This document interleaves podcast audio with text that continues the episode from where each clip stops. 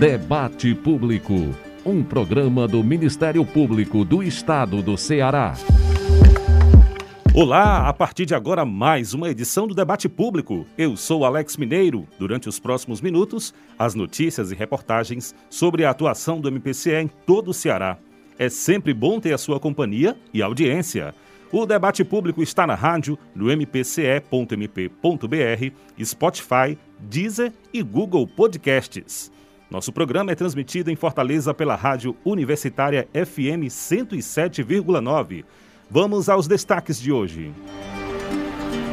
Ministério Público recomenda que conselheiros tutelares garantam direito à vacinação de crianças e adolescentes em Fortaleza. Na Serra da Ibiapaba, a família tem acesso gratuito a medicamento de alto custo após ação do MPCE. No Cariri, casa-abrigo para mulheres vítimas de violência doméstica é inaugurada após acordo entre o Ministério Público e municípios da região. Em Barbalha, a MPCE acompanha retorno presencial dos alunos da rede pública e privada. Ministério Público manifesta preocupação com violações do decreto estadual em jogos de futebol no Ceará. Na capital, Prefeitura divulga censo da população em situação de rua após recomendação do Ministério Público. E na hora do debate, a denúncia contra o cantor Wesley Safadão e mais três pessoas, no caso de fura-fila da vacina contra a Covid-19. Recebemos aqui no estúdio o promotor de justiça, Dr. Humberto Ibiapina, para a gente entender o contexto desse caso, essas histórias de fura-fila foram e ainda são comuns aqui no Ceará, doutor Humberto. Seja bem-vindo. Muito obrigado. É, na verdade, são, né? É, e já foram muito mais. É, nós temos outros procedimentos nesse mesmo contexto que tenta efetivamente buscar é, uma investigação mais apurada sobre essa questão dos fura-filas. O debate público também pode ser feito por você. Adicione o nosso WhatsApp na sua lista de contatos DDD 85 99997 9431. DDD 85 99997 9431. Mande mensagem, grave áudios, diga seu nome e sua cidade. Nosso e-mail é o imprensa@mpce.mp.br. E claro, também estamos nas redes sociais. No Instagram e Twitter, siga arroba MPCE oficial. O Facebook é Ministério Público do Estado do Ceará, tracinho oficial. Ministério Público do Estado do Ceará, tracinho oficial. Pelos nossos canais você participa do debate público e fica por dentro das principais ações do Ministério Público do Ceará. Vamos juntos que o debate público já está no ar. Debate Público. O Ministério Público do Ceará recomenda que conselheiros tutelares garantam direito à vacinação de crianças e adolescentes em Fortaleza. Acompanhe a reportagem de Lívia Nogueira. O Ministério Público do Estado do Ceará foi informado acerca das crianças e adolescentes que não apresentaram, no ato da matrícula ou rematrícula escolar, a carteira de vacinação comprovando a imunização completa e nem regularizaram a situação no prazo determinado pela legislação. Isso inclui a imunização contra a Covid-19. Diante do cenário relatado, o MPCS pediu recomendação aos conselheiros tutelares de Fortaleza, requerendo a adoção de providências para garantir o direito à vacinação de crianças e adolescentes contra a Covid-19, junto aos respectivos pais e responsáveis, conforme reforça a promotora de justiça Antônia Lima Souza. A resolução expedida pelo Ministério Público na capital, a 78ª Promotoria, tem como objetivo orientar os conselheiros tutelares da cidade de Fortaleza, os oito colegiados, para que procedam de forma harmoniosa, uniforme e resolutiva na abordagem às famílias que não vacinaram os seus filhos ou então que vacinaram e ainda não apresentaram o comprovante de matrícula nas respectivas unidades escolares. Então, esse é o propósito, o Ministério Público está trabalhando em rede com os conselhos tutelares. A conselheira tutelar de Fortaleza, Cecília Góes, destaca o compromisso de acompanhar a situação das crianças da capital junto aos pais e responsáveis para que imunizem o público infantil. O trabalho do conselho tutelar é garantir os direitos de crianças e adolescentes. E, como a saúde é um direito fundamental, a vacinação de crianças e adolescentes, ela é um direito garantido por lei. E aí a gente precisa garantir, enquanto Conselho Tutelar, que crianças e adolescentes sejam devidamente vacinados, imunizados contra toda e qualquer doença que possam atentar contra a sua vida e contra a sua saúde. Em relação à Covid-19, não é diferente. É uma doença nova, entre aspas, que tem gerado várias polêmicas, mas o direito constitucional, ele é indiscutível, ele não é negociável. A vacina é um direito fundamental, a saúde é um direito fundamental. Portanto, a criança e o adolescente devem ser vacinados. E caso eles não sejam, é, ou a família, ou a escola, ou qualquer pessoa pode levar o caso ao Conselho Tutelar ou ao Ministério Público e as instituições vão tomar as devidas providências. Né? Então, a gente só precisa garantir o direito básico e fundamental à saúde. E é dever do Conselho Tutelar garantir o direito à saúde da criança e do adolescente. E aí, os meios para a gente conseguir essa garantia, cada caso é um caso e a gente vai discutindo a partir de cada demanda.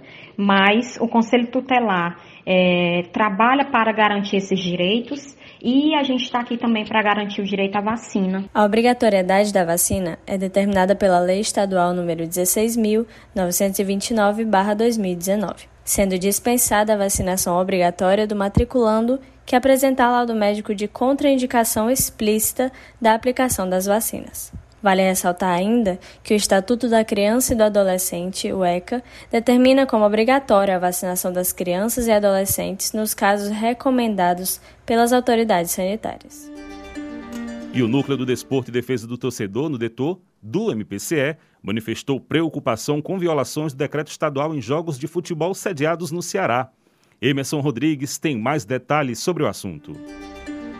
A presença de uma deputada federal na partida entre Fortaleza e Souza pela Copa do Nordeste na Arena Castelão repercutiu na mídia e nas redes sociais. O motivo? A parlamentar teria entrado no estádio sem apresentar comprovante de vacinação contra a Covid-19, sob a alegação de que não poderia tomar o imunizante por recomendação médica. Para entrar na Arena Castelão, a deputada federal teria apresentado um atestado que reforçava que ela não poderia tomar a vacina. A situação chamou a atenção do Núcleo do Desporto e Defesa do Torcedor do Ministério Público do Ceará, que manifestou preocupação com possíveis violações do decreto estadual em jogos de futebol. O coordenador do Nudetor, promotor de justiça Edivando França, explica quais medidas o núcleo tomou diante da situação. De fato, esse assunto que veio à tona com o caso da parlamentar chamou a atenção para que isso possa estar acontecendo mais vezes, né? Então, a gente encaminhou os expedientes necessários à Promotoria da Saúde Pública para analisar essas informações e adotar as providências legais na parte criminal e administrativa. Também encaminhamos ofício ao DECOM para que o DECOM possa acompanhar isso e também encaminhamos ofício ao secretário de Saúde para que ele regulamente melhore ou aprimore essa questão desses atestados é, que o decreto prevê essa possibilidade do atestado. Então, é, acho que aí há necessidade, do, por conta do, da Secretaria de Saúde, do, do Comitê de Combate ao Covid, possa melhor apreciar e regulamentar esse assunto. A atuação do Nudetor, é importante ressaltar, visa evitar que violações ao que determinam os decretos estaduais em vigor aconteçam, garantindo assim a segurança e a saúde dos torcedores e da sociedade cearense. Na Serra da Ibiapaba, no município de São Benedito, uma família obteve acesso gratuito a um medicamento de alto custo graças a uma ação do MPCE. Ouça mais detalhes na matéria de Lívia Priscila. Uma criança com puberdade precoce idiopática passou a receber de forma gratuita um medicamento de alto custo no município de São Benedito. Essa condição é rara e faz com que crianças tenham sinais da puberdade antes da idade prevista. A conquista veio após ação do MPCE. O promotor de justiça, Egrésio Mores, conta que a mãe da criança compareceu à promotoria de justiça da cidade, demonstrando a necessidade do remédio para o tratamento. Afirmou ela, na ocasião, que ele tinha todos os laudos médicos, no qual a profissional que atendia a infante atestava a necessidade efetiva do tratamento de uso terapêutico e contínuo, como dito, a cada 28 dias. E aí, em razão de não possuir condições financeiras para custear o tratamento, ela, ela acabou, diga-se de passagem, comparecendo à Secretaria de Saúde do município, sendo que lá é, foi negado o fornecimento de medicamento a adolescente. Como a mãe não conseguiu solucionar a situação na prefeitura, ela buscou o apoio do Ministério Público para garantir o direito à saúde da criança e assegurar a realização do tratamento. Em razão dessa situação, o Ministério Público, verificando, como dito, a violação aos direitos da criança e adolescente, é, de pronto ingressou com a ação solicitando a intervenção do Poder Judiciário para que fosse garantido o pleno exercício ao direito à saúde da criança e, e fosse fornecido o medicamento que, como dito, era imprescindível para o regular desenvolvimento.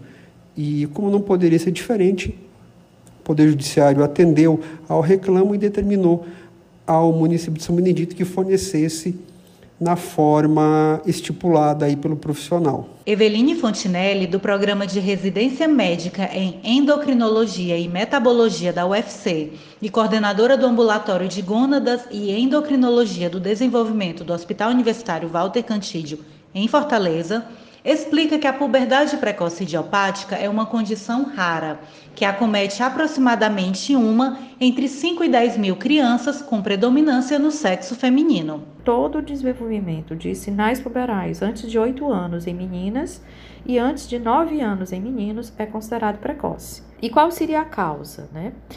Na maioria dos casos, é uma ativação prematura do eixo hipotálamo hipófise gônada, que normalmente ele só é ativo a partir dos 8 anos nas meninas e a partir dos 9 anos nos meninos. Os fatores que determinam isso são fatores genéticos, mas também fatores ambientais, nutricionais, estresse, né? e as causas idiopáticas, em que você não consegue identificar a etiologia. Quanto mais cedo é esse início, mais probabilidade, maior probabilidade de estar relacionada a uma causa orgânica. O Ministério Público está vigilante e qualquer pessoa que passe por casos semelhantes pode entrar em contato com a ouvidoria do MPCE ou com a promotoria do município onde mora. Todos os endereços e telefones estão disponíveis no site www.mpce.mp.br.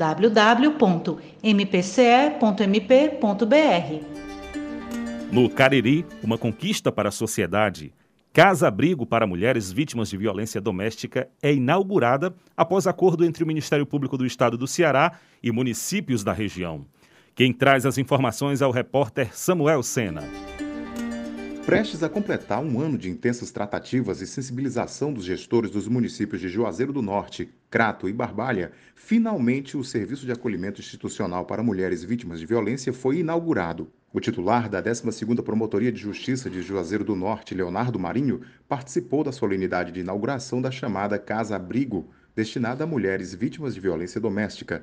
O promotor de justiça conta sobre a importância do equipamento, cujo termo de ajustamento de conduta para a criação foi celebrado no dia 8 de fevereiro de 2021. A Casa Abrigo, Casa de Acolhimento, como também é conhecida, né, representa uma grande conquista para as mulheres vítimas de violência doméstica é mais um equipamento previsto na Lei Maria da Penha e que soma-se à rede de proteção às mulheres. O Ministério Público, é, em nome da 12ª Promotoria de Justiça de Juazeiro do Norte, fica muito feliz por ter, por ter firmado esse termo de ajustamento de conduta com os municípios de Juazeiro do Norte, Crato e Barbalha, e que foi possível, assim, materializar esse sonho de muitas mulheres da região do Cariri que sonhavam com, com este equipamento para servir a todas aquelas que precisam.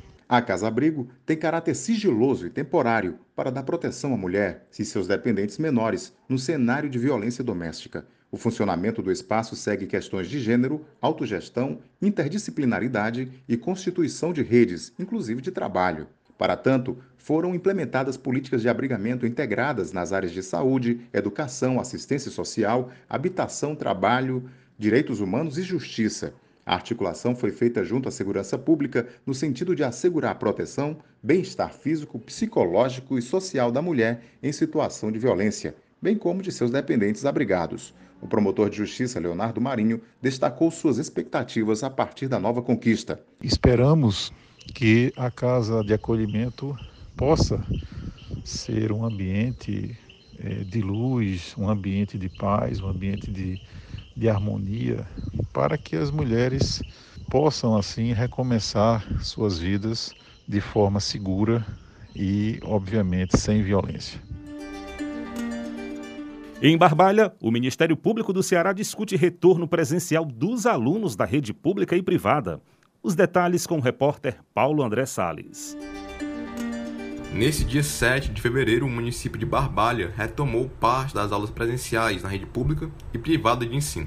No próximo dia 14, retornam às escolas crianças da educação infantil e fundamental 1, conforme calendário da Secretaria Municipal de Educação de Barbalha. Após audiência com o Ministério Público do Ceará, a volta gradual das aulas do município acompanha a vacinação de crianças de 5 a 11 anos de idade, como também possibilita a compra de equipamentos de proteção individual para profissionais da educação seguindo todas as medidas de segurança. O Ministério Público apoia a retomada presencial das atividades no setor da educação, como reforça a Procuradora de Justiça Elizabeth Almeida, coordenadora do Centro de Apoio Operacional da Educação, o CAUEDUC. O Ministério Público, através do CAUEDUC, tem orientado e trazido é, toda uma documentação, todo um kit necessário para que os promotores de justiça nos seus respectivos municípios é, insistam com a gestão para o retorno presencial das aulas. Esse retorno é muito importante para a educação que já sofreu tanto com esse período de pandemia.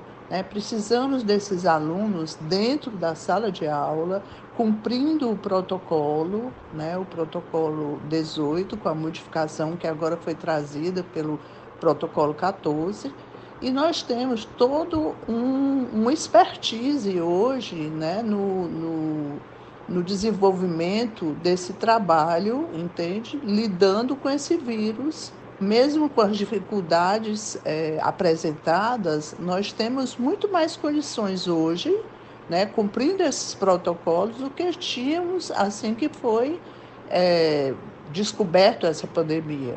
Então, que possamos manter esses alunos na sala de aula, exercitando o seu direito à educação de forma presencial e cumprindo os protocolos sanitários. Na reunião foi analisado o impacto da reabertura das escolas na transmissão de Covid-19 e a importância das interações presenciais com professores e colegas para a saúde emocional e a aprendizagem dos alunos. Um termo de ajustamento de conduta entre o MPCE e a Prefeitura de Moraújo trata sobre a realização de concurso público para preencher cargos ocupados atualmente por servidores temporários nas secretarias municipais. Quem trata do assunto é o promotor de justiça Irapuã Júnior. O Ministério Público de Coreaú verificou que a cidade de Moraújo também, que faz parte da, da comarca, estava com os mesmos problemas que Coreaú, ou seja, com um grande número de contratados temporários em diversos setores e convidou o prefeito Carlos Acre para uma conversa na, na sede da promotoria e colocamos a proposta. Ele de imediato aceitou fazer o concurso, só que depois serão definidas as vagas, as quantidades, e serão discutidas também com o órgão do Ministério Público essa quantidade. Não vai ser qualquer quantidade aqui que nós aceitaremos, ou seja, nós pretendemos fazer uma, uma complementação desse TAC, dessa quantidade de, de, concurso através ainda das vagas, ou seja, é, a quantidade de temporário que ele tem serão pretendidos para o concurso. Essa será a ideia do Ministério Público inicialmente. Mas é, o que nos chamou a atenção foi que eram inúmeras as quantidades e as renovações, quer dizer, há muito tempo que estava sendo feita essas renovações automáticas dessas contratações temporárias, que na verdade os contratos temporários devem ser excepcionalmente. Em Ocara, o Ministério Público do Ceará também recomendou à Prefeitura da cidade a realização de concurso público no prazo de 90 dias para professores, enfermeiros e outros cargos efetivos do Poder Executivo da cidade. No documento, o MPCE reforça que há cerca de 600 pessoas contratadas temporariamente na administração municipal de Ocara. Conforme o promotor de justiça, Antônio Forte, a prefeitura dos gestores municipais por contratações temporárias, em vez de realizar concursos públicos a fim de evitar gastos, não possui respaldo no sistema constitucional vigente. No mesmo documento, o MPCE também recomendou que a Prefeitura de Ocara realize em até 30 dias o processo seletivo simplificado. Na capital cearense, o censo da população em situação de rua foi divulgado pela Prefeitura de Fortaleza após recomendação do Ministério Público. Os detalhes com a repórter Marta Bruno. É difícil circular por Fortaleza e não encontrar uma pessoa, família ou um grupo em situação de rua. O que antes era apenas uma sensação de que essa população havia aumentado, agora é fato. São 2.653 pessoas, de acordo com dados do segundo Censo Municipal da População de Rua.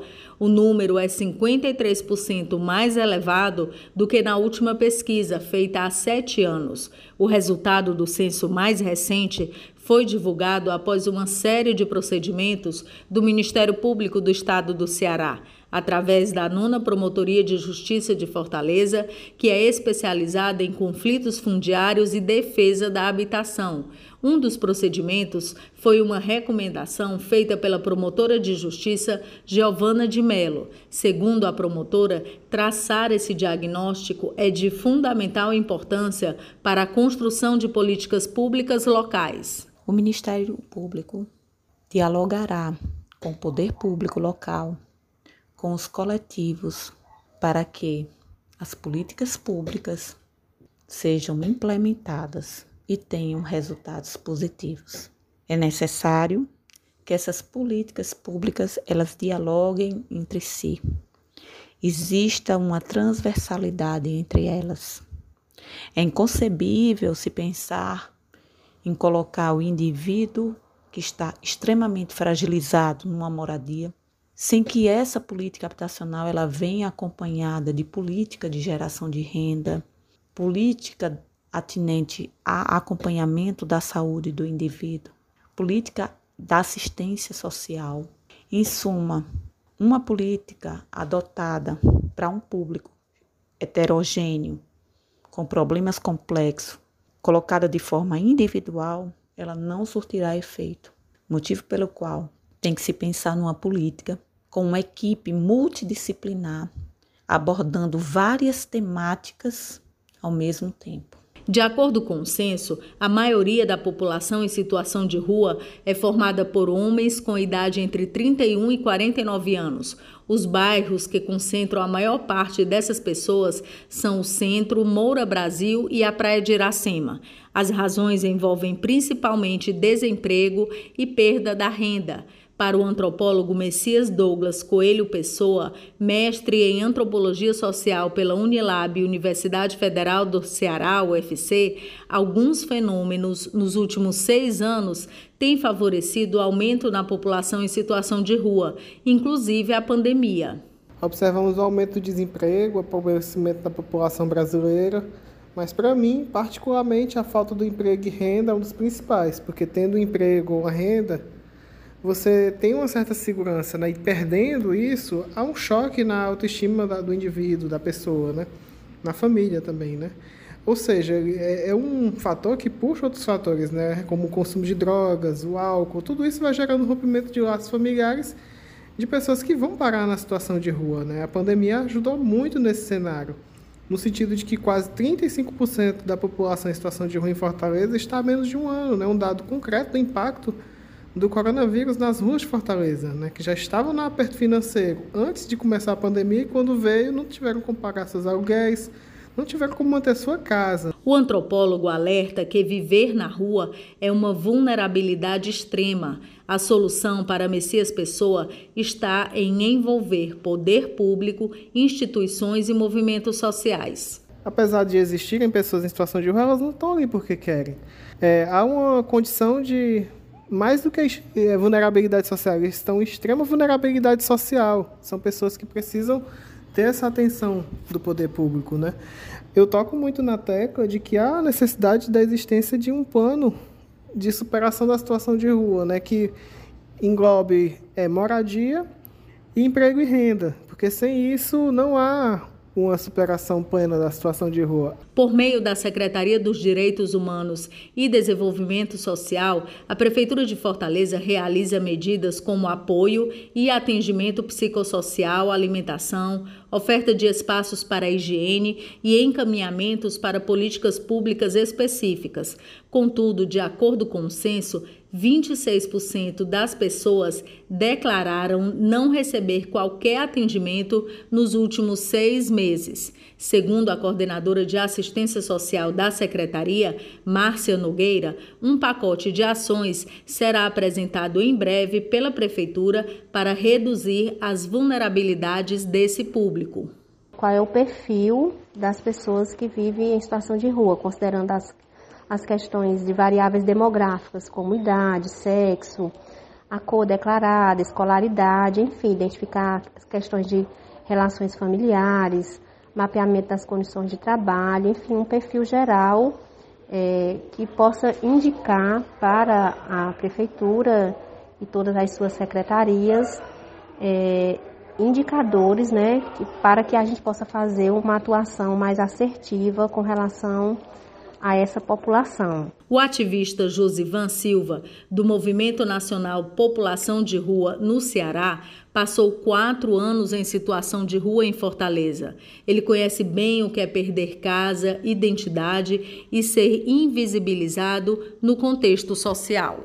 São exatamente 2.653 almas que caminham com suas mochilas pesadas amarrada sobre suas costas, em busca de emprego, água, comida, cobertor, moradia, banheiro e do reconhecimento que também somos cidadãos, vítimas do capitalismo, mas que também somos filhos da pátria. Nesse bloco, vamos tratar sobre a denúncia do MPCE contra o cantor Wesley Safadão no fura-fila da vacina contra a Covid-19. Aqui no estúdio comigo, o jornalista Reginaldo Aguiar, que também vai conduzir a entrevista. E para falar sobre o assunto, recebemos o promotor de justiça, Humberto Ibiapina, um dos oito membros que assinaram a denúncia. É hora do debate. Hora do debate.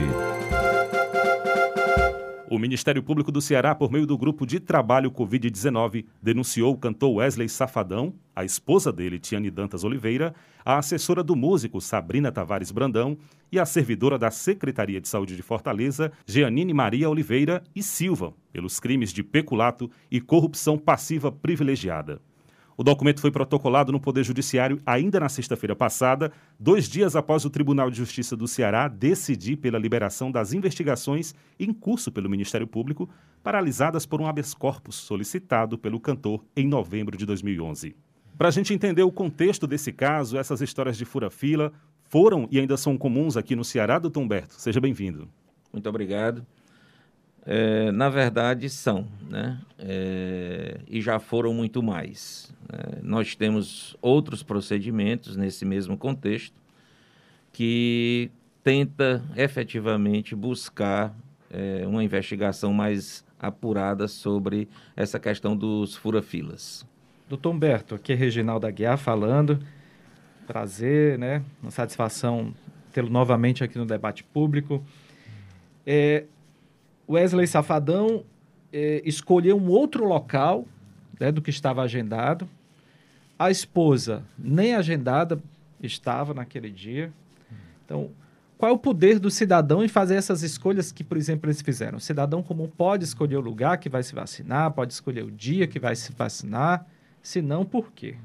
Bem, é importante é, esclarecer que nós tínhamos, à época dessa vacinação, né, do, do Wesley Safadão, da esposa e da produtora dele, regras a serem seguidas, estabelecidas pelo município de Fortaleza. E na época nós tínhamos como regra de que as pessoas que estavam marcadas para um determinado local teriam que ser vacinadas naquele local. Caso perdessem né, a, a, a data, poderiam procurar uma outra situação, um outro dia, tá certo? Para a vacinação. No caso dele, né, é, a data marcada era aquela, o local marcado era o centro de eventos do Ceará, e ele optou, já que lá não tinha a vacina que ele pretendia tomar, que era a Janssen, ele optou por procurar essa vacina em outro local. Quando ele encontrou, ele seguiu em comitiva, ele, a esposa, a produtora, né?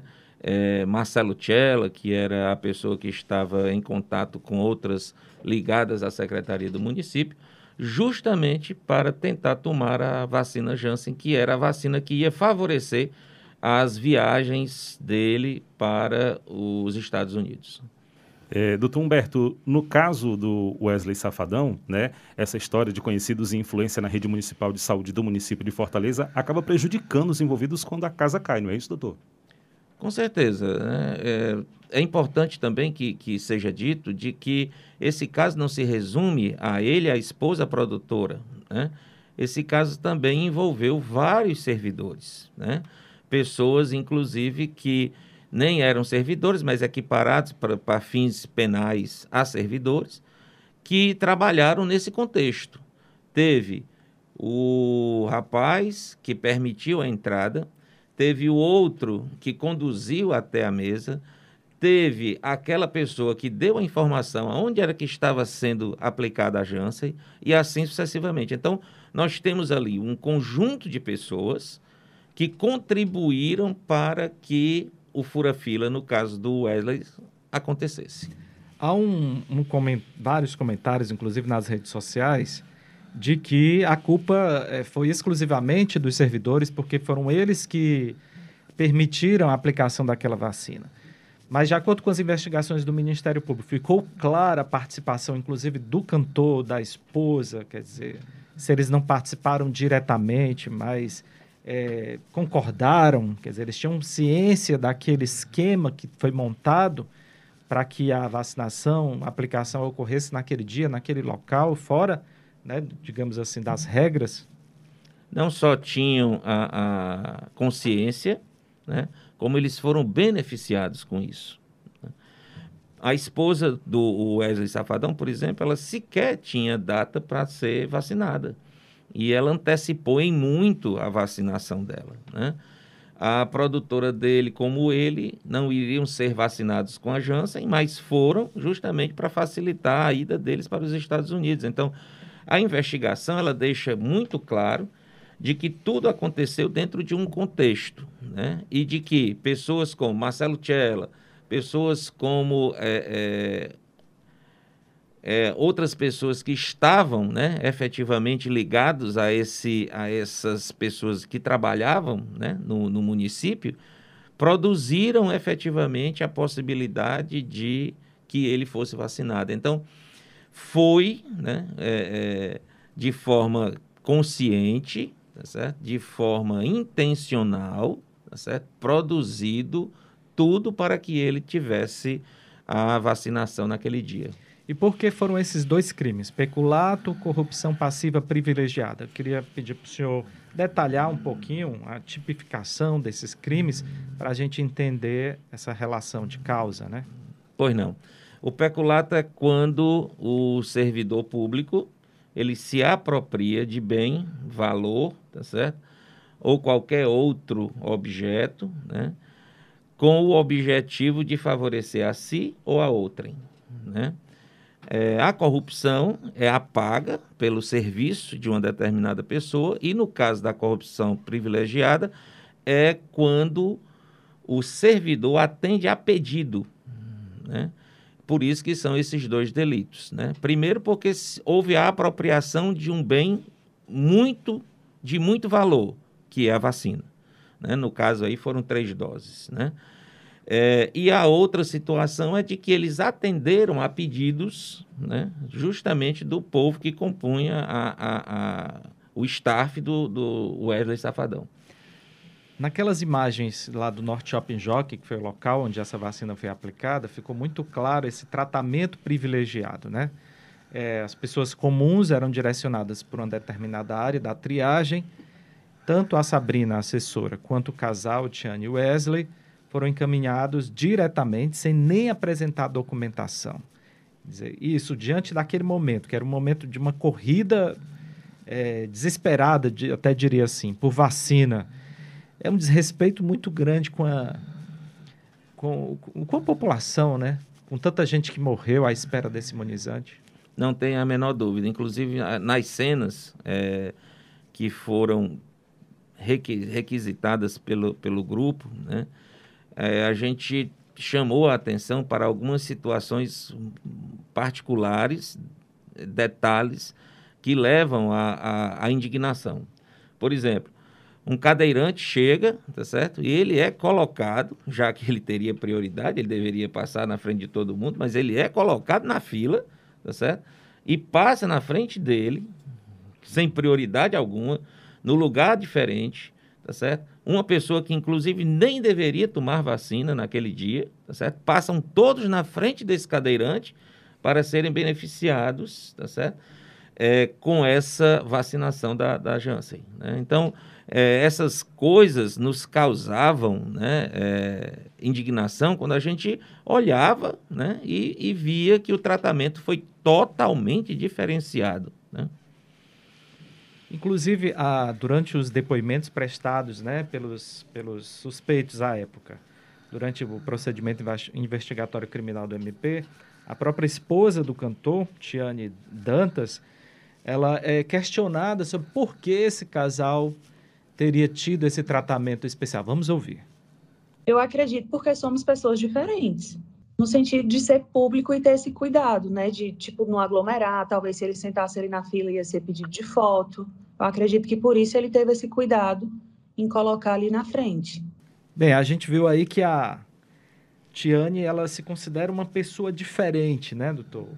Como é que o Ministério Público recebe, digamos assim, uma, uma manifestação como essa? É, um, para nós, tá certo? Uma surpresa, né, de que uma pessoa é, esclarecida, né, possa pensar dessa forma, até porque a lei é feita para todos, né?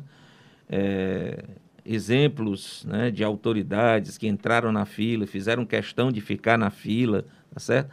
É, inclusive autoridades que, que nós poderíamos até entender né, é uma certa prioridade, mas no caso dela, né, é, ela dizer que é diferente, ela dizer que, que não podia porque existiria aglomeração, tá certo? Foi outra coisa que nos causou espanto, né? Porque todos nós, né, todos nós é, temos o direito à vacina. No momento certo, na hora certa, no local certo, tá certo? E, obviamente, a vacina que o, as autoridades dão. Então, você não pode escolher o local, você não pode escolher a vacina, tá certo? Você não pode efetivamente se sentir diferenciado para fazer esse tipo de conduta. Doutor Humberto, o Ministério Público chegou a oferecer proposta de pagamento de salários mínimos, né, para Wesley e demais envolvidos, mas a oferta não foi aceita. Como é que ficou? É, isso é uma, uma coisa que precisa ser é, muito bem esclarecida. Tá certo? O primeiro ponto a ser esclarecido. É, a proposta de ANPP, tá certo? É uma que é, proposta... Que é o acordo de não persecução isso, penal. Isso, exatamente. É, esse acordo, ele é por força de lei. O Ministério Público não escolhe a quem oferecer. É a lei que diz a quem deve ser oferecido, tá certo? Então, nesse, nesse, nesse contexto, né, todos os integrantes, todos os participantes né, dessa situação que foi investigada deveriam efetivamente receber a proposta de não persecução. Muito bem. Uma das coisas que nos chamou a atenção foi quando o, houve uma petição, né, no caso do advogado do, do senhor Wesley, para que ele efetivamente recebesse essa proposta, quando isso já era fato, ele já iria receber. E nos causou né, surpresa quando ele pediu né, de que o teor do acordo fosse mantido em sigilo. Nós não poderíamos fazer isso, até porque o acordo é público. Né? Esse processo ele iria efetivamente seguir para a esfera judiciária e iria ser tornado público. Então, o teor do acordo sobre é, a confissão formal que deveria ocorrer e que ocorreu no caso das outras pessoas que aceitaram, tá certo? É, os valores do acordo nós não poderíamos jamais ocultar da população, ocultar das pessoas interessadas naquele procedimento. Né? Então, nesse momento, né, já nos causou uma certa, é, é, digamos, situação desconfortável, né? porque por mais que nós tivéssemos oferecido um valor pequeno, né, um valor abaixo, ele iria é, engasgar, digamos assim, num linguajar bem popular, ele iria engasgar na, na questão do sigilo. Porque nós não poderíamos oferecer o sigilo e ele queria que o sigilo fosse oferecido. Por um único motivo. Pelo motivo de não divulgar, tá certo? De que ele aceitava a culpa de ter tomado a vacina de forma irregular. Porque a condição de se realizar o acordo de não persecução penal é, é admitir, não é? Exatamente. A, uma, das primeiras, uma das primeiras condições é você aceitar, tá certo? De que realmente cometeu o crime. É a confissão formal, né? Todos os outros que fizeram o acordo, tá certo? Confessaram que praticaram, tá certo? Conduta irregular naquele momento. Muito Porque bem. Justamente, só abrir um parêntese aí, é porque quando se, se pergunta, mas por que, que os outros também não foram denunciados? Justamente porque aceitaram esse acordo. Né? Exatamente, né? exatamente. Então, é, houve a audiência, tá certo? Com a presença é, do senhor Wesley e do advogado dele. E o grupo trabalhou uma proposta, tá certo? Que estivesse ao nível dele, nós não poderíamos né, oferecer uma proposta menor do que a que foi oferecida por conta da repercussão disso. Não estávamos tratando né, de uma pessoa comum, de uma pessoa que, que não tem repercussão social. Né? Pelo contrário, é, o, o, o senhor Welly tem milhões de seguidores. Então, o Ministério Público fazer uma proposta como ele sugeriu, de 25 mil reais, tá certo? Seria um abuso, né? Para o entendimento da população. E leva-se em conta também a, a questão da renda do, do, do, do, suspeito, do investigado? Perfeitamente. Além da questão né, de que aquele valor ele tem que servir né, para o, o entendimento né, de que cometer aquele tipo de delito não é viável, de que a, a, não vai para a cadeia, mas paga do bolso, né? É, essa situação em si, né, ela é, teria que ter uma certa repercussão. E nós não poderíamos, por exemplo, comparar né, é, o senhor Welles com os outros que aceitaram a proposta, que foi feita a proposta de dois, três salários mínimos tá certo? Por quê? Porque, primeiro, ele tem poder né, é, é, econômico, financeiro para pagar o que foi proposto. Depois, pelo fato da repercussão que esse acordo poderia ter, de forma positiva ou negativa. Se falou, o acordo ele, ele previa um pagamento para ele, Wesley, de 360 salários mínimos. Exatamente. Para a esposa também no mesmo valor e para a assessora 25 salários mínimos. Exatamente. Quando ele vai às redes sociais, depois dessa proposta do Ministério Público, ele fala eh, do acordo que teria sido oferecido a ele na casa dos milhões, também já há aí um, um, um é, uma desinformação, né? É, não só uma desinformação, tá certo? Como uma, uma, digamos, um resumo, tá certo? Que não é a realidade. Porque se ia sair tudo do bolso dele, o dele, o da esposa e o da produtora, era uma coisa. Mas o correto é que ele deveria ter dito, olha, foi proposto para mim 400 e pouco, 500 e poucos mil, que seria hoje o valor mais ou menos de 360 salários mínimos, foi proposto para minha esposa esse, valor e teria sido proposto para a, a, a, a, produtora dele, né? 25 salários mínimos. Então, ele botou tudo num bolo só e usou, isso, inclusive, isso no habeas corpus, que a, a doutora Adelineide, de forma muito lúcida e clara, tá certo? explicou no voto do habeas corpus dela de que aquela situação era irregular, que a informação do habeas corpus estava equivocada. Né? Não era um milhão, uhum. era 300 e pouco para ele, tá certo? 300 e pouco para a esposa e 25 salário mínimo para a, a eh, produtora. Agora, se ele ia pagar tudo, tá certo? Mas a proposta não foi de um milhão. O Ministério Público nem poderia fazer a proposta de um milhão, porque o Ministério Público tem um limite legal para fazer essa proposta. É de um salário mínimo a 360 salários mínimos. Então, para a gente entender, houve essa oferta do acordo de não persecução penal. Os três, na verdade, quatro, né? Foram os, os quatro é, denunciados. Não aceitaram. A servidora da Secretaria da Saúde recebeu uma proposta de pagamento de um salário mínimo no acordo de não persecução penal, não aceitou, acabou sendo denunciada. Exatamente.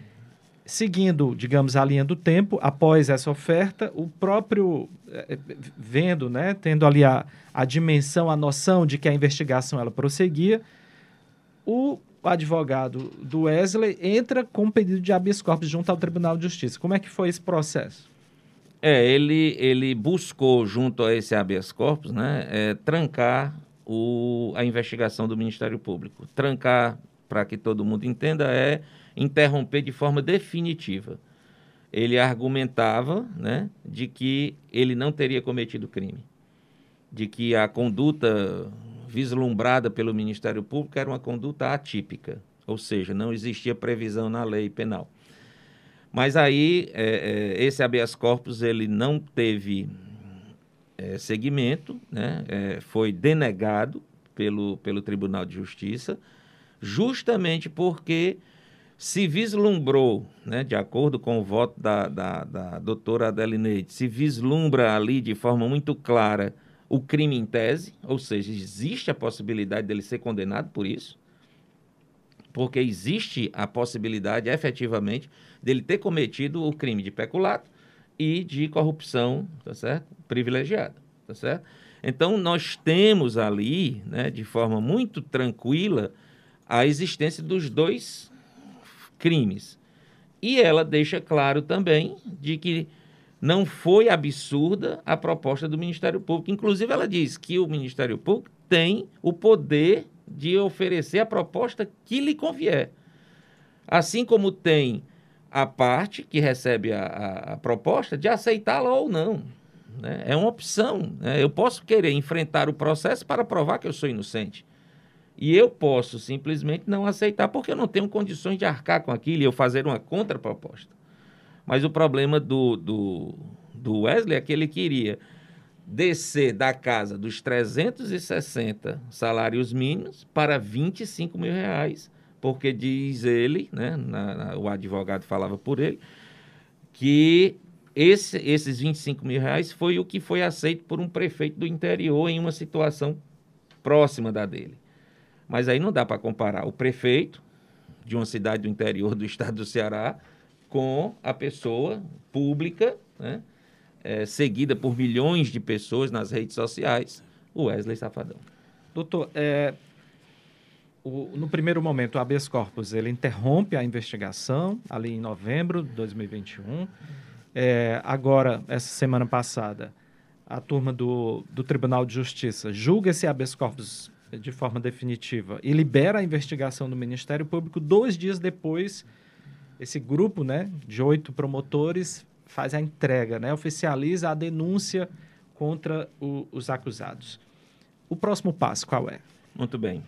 É, o habeas corpus, né, ele, ele suspendeu a investigação, tá certo? justamente para que nós não fizéssemos a denúncia. Por quê? Porque a denúncia ela já estava praticamente pronta. Os, os atos próximos, né, os atos seguintes seriam justamente depois da, das audiências para a proposta de não persecução penal seria efetivamente a, a, a denúncia de quem não aceitasse tais acordos. Muito bem. O habeas corpus suspendeu esse nosso trabalho, a gente ficou dependendo da decisão desse habeas corpus. Nós concluímos, o, o trabalho já estava praticamente pronto, nós concluímos o nosso trabalho e aí nós estávamos esperando a decisão do habeas corpus. Quando o habeas corpus saiu, o Ministério Público já estava com a denúncia praticamente pronta, só foram alguns acertos, dentro, obviamente, daquilo que decidiu o, o habeas corpus a denúncia foi entregue, né? E agora nós estamos efetivamente esperando, por parte do Poder Judiciário, a manifestação sobre essa denúncia, sobre a aceitação, né? sobre, em sendo aceita a investigação propriamente dita agora a nível judicial. Que, o, como é que, para o ouvinte entender, doutor, como é, o que é que acontece? Tribunal, o Poder Judiciário aceitando a denúncia do Ministério Público. O que acontece a partir daqui? Pronto. É, ele será citado, tá certo? O juiz irá examinar as preliminares, que por acaso alguma defesa que ele queira fazer preliminarmente, e logo em seguida ele passa a situação de réu e serão ouvidas as testemunhas e analisados todos os documentos que foram acostados, tanto pelo Ministério Público como pela defesa e o juiz terá, tá certo? Logo, ao, logo terminada essa análise, fazer o julgamento que pode concluir pela absolvição ou condenação dele. Doutor Humberto, e com essa repercussão toda, né, o caso do Wesley Safadão alerta para que outras pessoas, artistas ou não, evitem furar fila? Eu acredito que isso é uma questão de senso comum, né? Nós não devemos né, é, praticar irregularidades para ser beneficiada em coisa alguma, tá certo? É, é, essa vacina, ela é muito necessária, ela é muito cara do ponto de vista da necessidade, né, de que cada um de nós deva usar. Então, nós não podemos tomar o direito do outro, né? Seja quem for, né? Seja quem for. E o Ministério Público está alerta. Qualquer denúncia, qualquer situação, tá certo? O Ministério Público irá investigar. E nós poderia, poderemos concluir nessa investigação a mesma situação que aconteceu com esse processo, esse pique que já foi concluído por nós. Outro comentário bastante comum nas redes sociais é que o, MP estaria fazendo uma grande confusão. Eh, em torno de uma situação que teria sido positiva na visão de alguns internautas, né? Como é que o Ministério Público vai fazer confusão que alguém está fazendo questão de se vacinar? Hoje em dia tem tanta gente que não quer se vacinar. A questão não é essa, né, doutor? Claro que não. Nós, nós respeitamos o direito de cada um, tá certo? Então, nós não podemos permitir que alguém, tá certo?